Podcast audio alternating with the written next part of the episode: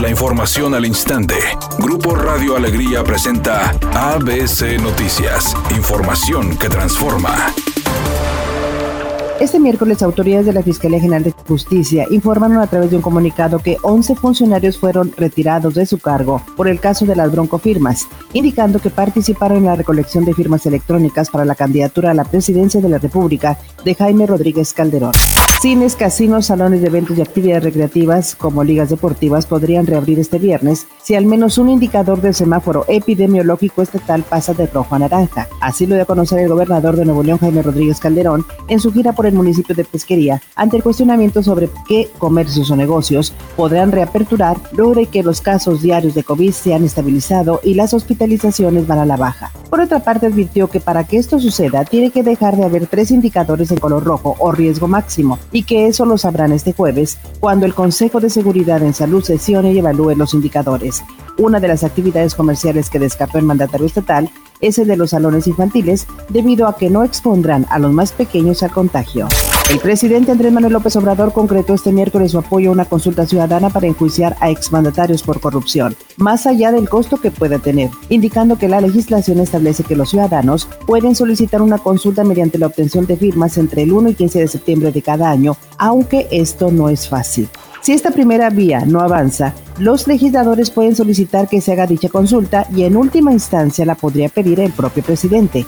El presidente solicitó al Instituto Nacional Electoral que se prepare porque sí se va a realizar esta consulta, aunque posteriormente dijo que es muy probable y no sabemos así a ciencia cierta, pero es muy probable.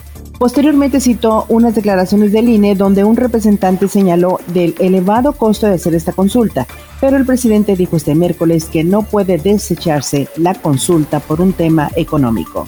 Editorial ABC con Eduardo Garza. En Nuevo León, la Comisión Federal de Electricidad anda sin rumbo, sin atención ciudadana y sin resolver problemas a los usuarios. Desde hace seis días, la colonia Floridos Bosques del Nogalar está sin energía eléctrica y nadie los atiende. En la Fomerrey 145 de Monterrey tienen 10 días sin luz y no les dicen para cuándo. Desde que desapareció el Departamento de Comunicación Social de la Comisión Federal de Electricidad de Nuevo León, no hay trato digno al ciudadano prepotencia, mal servicio y tarifas muy elevadas es lo que ofrece la Comisión Federal de Electricidad, autollamada empresa de clase mundial. Son una vergüenza del servicio público. Al menos esa es mi opinión y nada más. Los jugadores de los equipos varonil y femenil de Tigres, así como la directiva, cuerpo técnico y cuerpo médico, recibieron la visita del secretario de Salud Manuel de la Oca Vasos, quien les dio una charla sobre los cuidados que deben de tener durante esta pandemia y evitar contagios de COVID-19. La actriz Lorena Herrera dijo que a partir de la pandemia ella ha tenido más oportunidad de mostrarse tal cual es a través de sus redes sociales,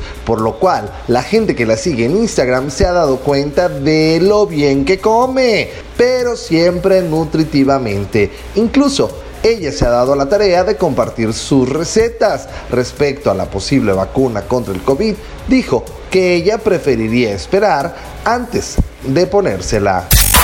Hay un vehículo detenido en la avenida Morones Prieto, a la altura de la Azteca, en el municipio de Guadalupe, para que extreme precauciones. Además, registran múltiples baches en la rotonda de la avenida Cabezada y avenida de los Astros en la colonia Barrio del Parque en Monterrey. Recuerde respetar los señalamientos de velocidad y no utilizar su celular mientras conduce.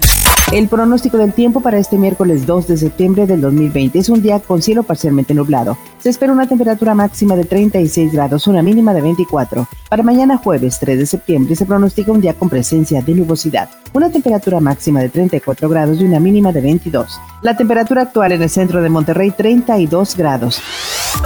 ABC Noticias, información que transforma.